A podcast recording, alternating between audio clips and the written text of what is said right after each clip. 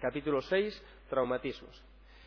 En un paciente politraumatizado, con un poco de suerte, cae otra vez. Lo primero es control de la vía respiratoria. Lo segundo, control de, la vía aérea. Lo segundo, control de la respiración. Y, lo tercero, circulación. Esto no son preguntas de respiratorio, sino de trauma. Y normalmente lo que cae es algo con prioridad B, y es un neumotórax de tensión. Entonces, lo primero, control de la vía aérea, luego respiración, luego circulación. El control de la vía aérea, si el paciente está eh, desmayado, pues tiene que ser colocando en la posición de seguridad con una eh, eh, cánula de Gödel, traccionando de la mandíbula hacia adelante. Si tiene una obstrucción aguda de la vía respiratoria y no se puede intubar, lo que hay que hacer es una traquetomía. Si no se puede hacer la traquetomía, lo que hay que hacer es una criciotirotomía.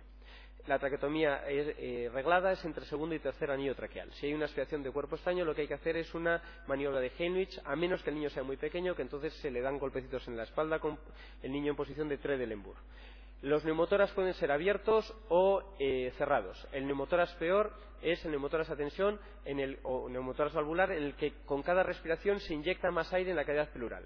Esa es la urgencia número uno respiratoria. Y lo que hay que hacer es sacar ese aire mediante un tubo de toracostomía. El paciente impresiona de gravedad y hay que colocarle el tubo. Y si no estamos en el hospital, lo que hay que hacer es ponerle una aguja o muchas agujas en el tórax y convertir ese neumotoras hipertensivo en un neumotoras abierto, que salga el aire el diagnóstico por radiología y por semiología y lo que hay que hacer es tubo conectado a un sistema de aspiración para que se respanda el pulmón. El neumotórax es, eh, va a tener un compromiso respiratorio y eh, circulatorio por bamboleo mediastínico y aire péndulo. La comunicación permanece abierta y lo que hay que hacer es cerrarla y colocar un tubo de aspiración eh, sellado con agua. El tórax batiente se produce cuando hay un aplastamiento de la parrilla costal. Si el segmento fracturado es grande, el paciente puede tener insuficiencia respiratoria y requiere ventilación mecánica. Si es pequeño, lo que hay que hacer es tratamiento del dolor para evitar que le duela al respirar, hipoventile y haga telectasias. La eh, máscara equimótica que aparece en los pacientes con oclusión,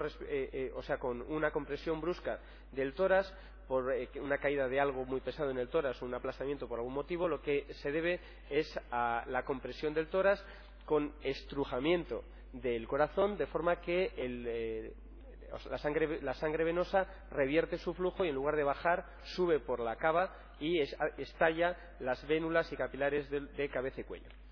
Otras lesiones, la hernia diafragmática traumática requiere tratamiento quirúrgico, el enfisema subcutáneo que habitualmente se resuelve solo y las lesiones de grandes vasos que hay que sospechar o de corazón cuando hay una fractura de esternón.